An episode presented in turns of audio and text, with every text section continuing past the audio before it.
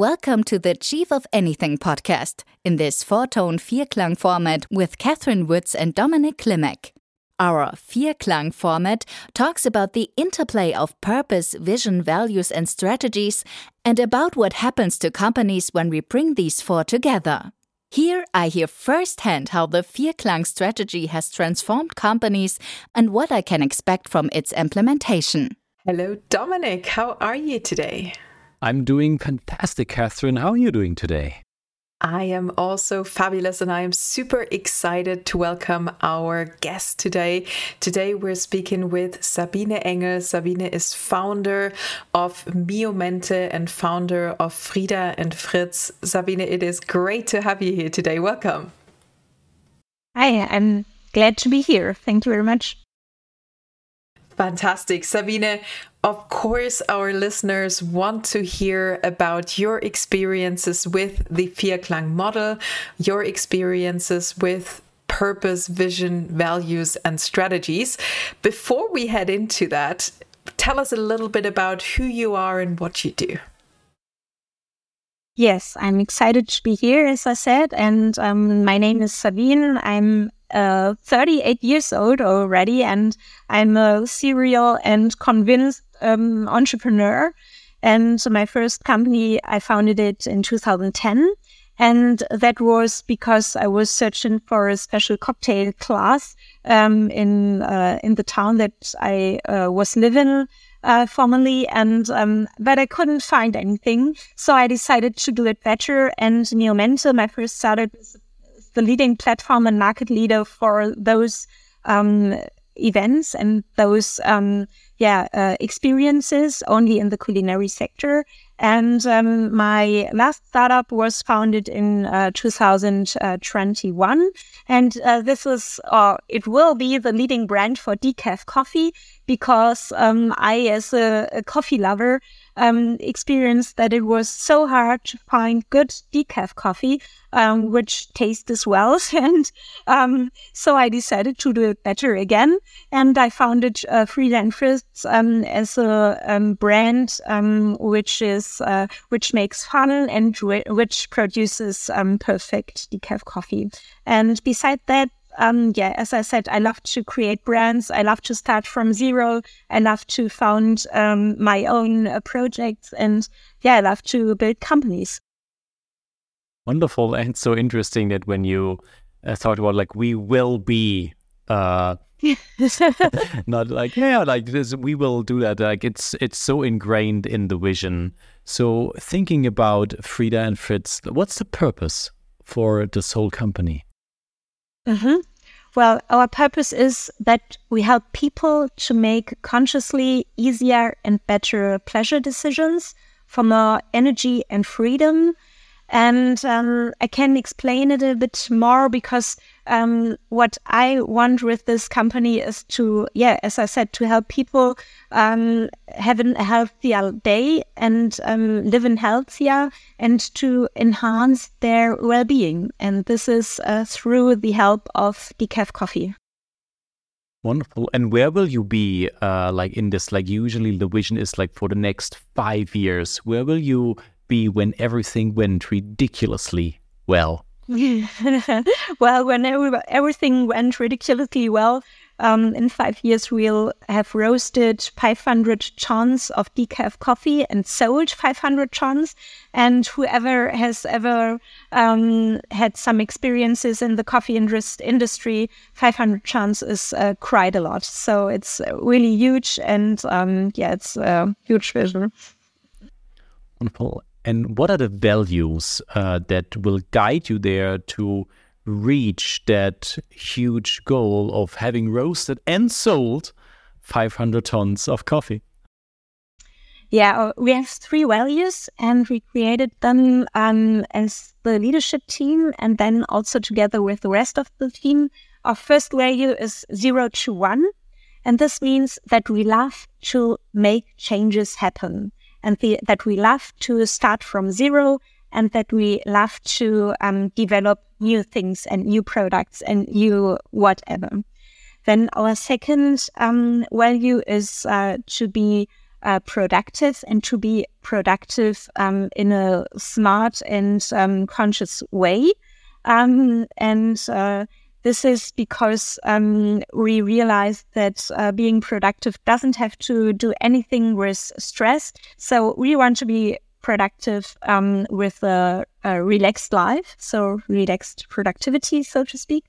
And our last freedom is uh, our last value is freedom, um, and this means that um, people at Frida and Fritz can work at any time from any place in the whole world. That sounds absolutely incredible. And if I think back to my days of like working in you know i started off in corporate environments and then with different companies i think i would have loved to have you know that element of freedom of being able to work anywhere within the world um, I'm curious about this relaxed productivity. How does that show up for you in your day to day work? What does relaxed productivity, how does that work? Mm-hmm. Yeah, relaxed productivity um, is um, very much related to this uh, freedom value because um, I don't tell anyone um, what uh, time he or she has to work and uh, where he he or she has to work. And um, I think people work then best when they are relaxed and when they feel good with their biorhythms or with their daily life and with other um, uh, uh um, uh, responsibilities they have uh, during their life, um, either working moms, for example. In my first company, um, there are so many working moms, and um, it's so important to look at this and to um, take this as a, an advantage for the company that uh, we have those um, employees and that they may work um, what fits or what suits them best. And uh, this is, um, for me, relaxed productivity. And, and is there a way, because I believe everybody's interested in that, everybody has people who are working like half a days, or you have working moms, or people who are just not there full time, and you are remote and you can't control them. You don't see people anymore. And from your experience, have you got a measure or something that tells you that people actually get the stuff done, although you can't observe them? Yes, well, this um, the point of observation in the office. I think this is uh, ridiculously old and stupid because uh, people can do online shopping when they are sitting uh, opposite of me. So this is probably not uh, one point of um, observation, but I know what you mean, and um, we have a tool called RACI Chart and this RACI chart um, is visible to um, the whole company, and we use this in our all hands um, uh, meeting weekly. And uh, RACI stands for responsible, accountable, consulted, and informed. And it um, also um, contains all our targets and our strategies and um, all the tasks that are under those uh, strategies in order to yeah to reach the goals. And um, for me it's um, great to have it uh, to have this tool because every employee is responsible for um, for taking marks within this RACI chart, um, whether it is red, green, or yellow. So I can see, see immediately which um, tasks, uh, which, which task is on red, which means, oh, this uh, the, the target is in danger and uh, it's, it might not be reached uh, or which task is green, and uh, so everything is fine. And um, yeah, it's very good to um, have this transparency not only for me but also for the rest of the team. So instead of having to tell people this is what you are going to do, people easily see okay i'm responsible like for this task and then i'm making sure that i will be on a green light and i'm not the only person who's not delivering on their tasks how did you get the, the commitment or how did you implement that RACI model in the company? Yeah, it's um, one tool that um, that is a result out of our strategy workshop. And uh, we have run quarterly, uh, one strategy workshop each quarter. And uh, there, there, that is when every employee um, is committed as well. So um, every employee um, takes part in this strategy workshop and we work on our strategies together. So there is no not one single strategy that is worked out by me on my own desk alone. So um, everything is worked out by the team together, and so it's um, teamwork. And uh, this also makes um, makes us as a company um, transparent for uh, the team, but also um, the employees feel that they worked out um, it, uh, yeah, worked out the strategy themselves. And would you be able to share with us some of the strategies you have defined with the team for the company? Yeah, sure. Um, well, at Frida and Fritz, our quarterly strategies are um, three. We have three, and um, our first uh, strategy is um, the focus on margin. This means that we can earn money by what we do and that we enhance our margin. The second focus uh, strategy is traction. And by this, we mean that um, we want to uh, focus on our sales. How can we um, enhance our sales by um, X percent until the rest of the until the end of the quarter? And our third uh, strategy is um, financing. How can we find um, investors um, in order to uh, raise zero money? That all sounds super clear and super easy as a guideline for these are the three things we're going to be working on for the next quarter. Now, if you involve everybody in the team, everybody in the company, even to come up with these strategies, how does that work? Yes, yeah, that's a great question. Um, we have um, our quarterly meeting, and um, everybody, every employee is asked um, to uh, come up with ideas in advance. So everybody is prepared for the meeting, and the meeting um, is only for three or four hours. So this is very, um, yeah, very fast. After three or four hours, we have our quarter strategies. This is great. And um, the reason or, or, the point that everybody is prepared and already thought about the strategies and how we could um, reach our purpose and our vision, um, this makes sure that um, everybody's in the topic, and then we especially use um, the tool of brainstorming, and we work with um, Miro and have a Miro board, and uh, we do a brainstorming. Um, and then, yeah, in in order to uh, find the right number of strategies, we can work out this very well then. And what impact does it have on the whole company when everybody is contributing their own strategies? And then at some point you have to decide like this is what we do. This is like we are like following your strategy, but yours not. What's the outcome of this? Is everybody uh, committed to what you have decided on, or some people frustrated because their idea didn't get picked? How does it work? Well, I've um, never experienced um, frustration so this is not a point because uh, we have a parking lot, and um, if there are ideas that can't uh, take place in this quarter, we say, well, we can put it on the par- parking lot and decide whether it's um, important next quarter again, um, or it might be more important then. And um, yeah, the main advantage of this model is um, for me to have transparency and clearness.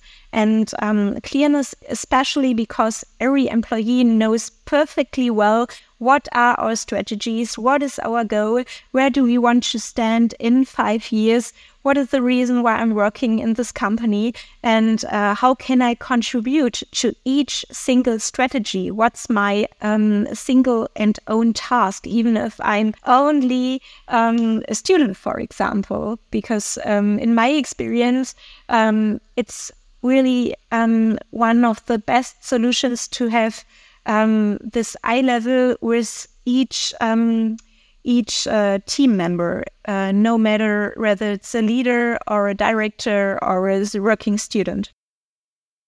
That sounds brilliant. And when you know we talk about the communication the the how we interact with one another how everybody can bring their best to bring our purpose and our vision to life then values is something that shines through quite strongly um, when when we talk to people who who talk about their experience with the Vierklang model.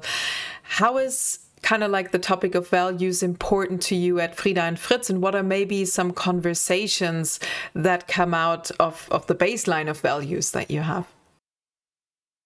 Well, values in our daily life, for example, um, the values are for me a perfect tool also when I have applic- applications and applicants for the company and for the jobs, um, because I talk about the values even in the uh, job interview.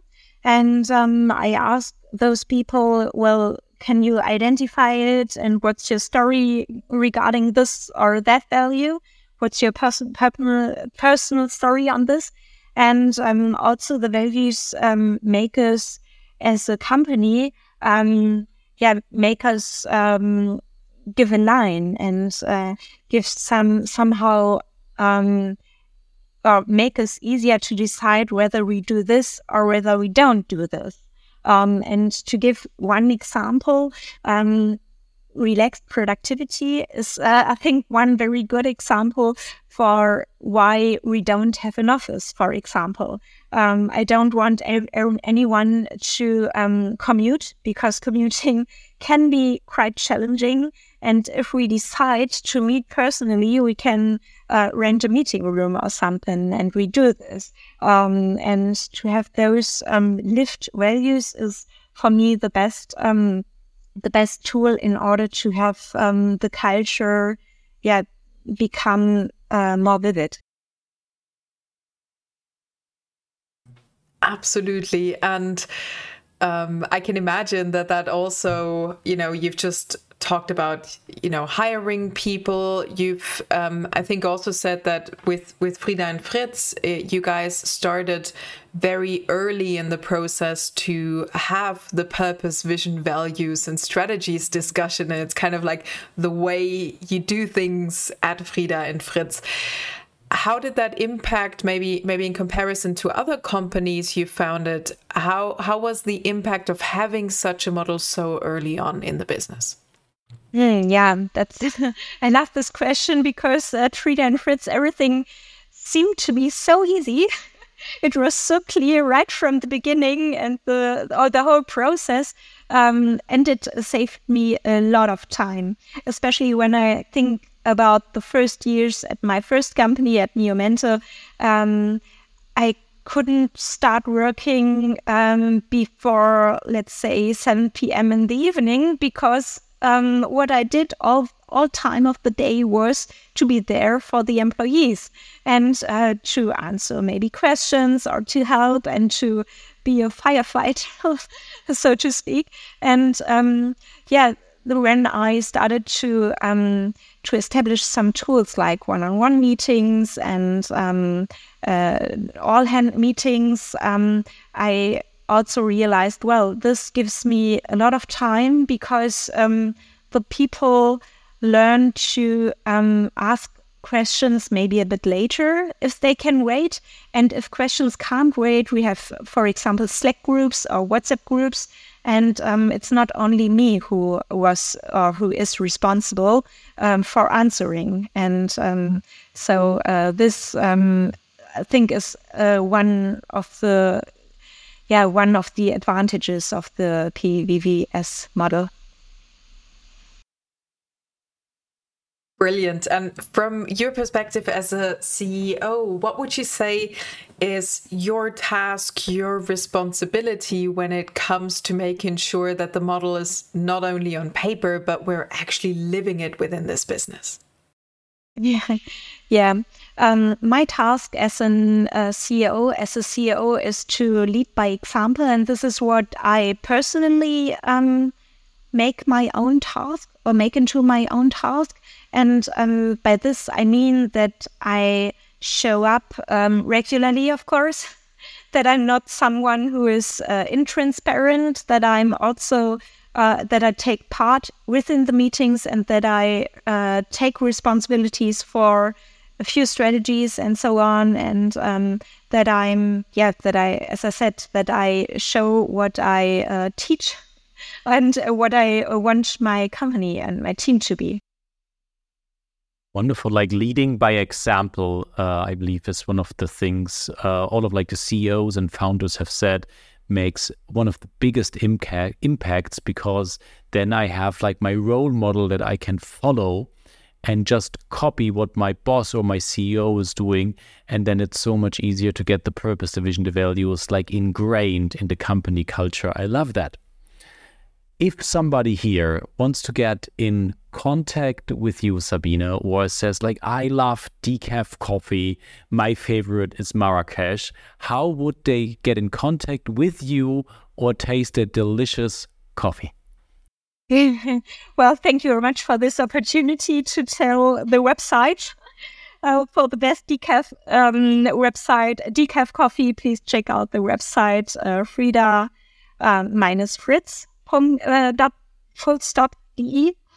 Um, then for the best uh, pleasure experience, you can visit miomente.de and uh, then I have a personal website, sabineannaengel.com for uh, consulting services, um, also on this uh, strategy models and so on. Wonderful. Thank you so much for your time uh, and your insights into the Vierklang model and your personal experiences. Thank you very much, Sabine. You're welcome. Thank you very much for the invitation. It was fantastic having you. Thank you very much. Thank you. That's it for today with Vierklang Strategy Coaching in our Chief of Anything podcast. If you would like to discover the impact of Vierklang Strategy Coaching for your company, then simply click on the link in the description and get in touch with us. Go!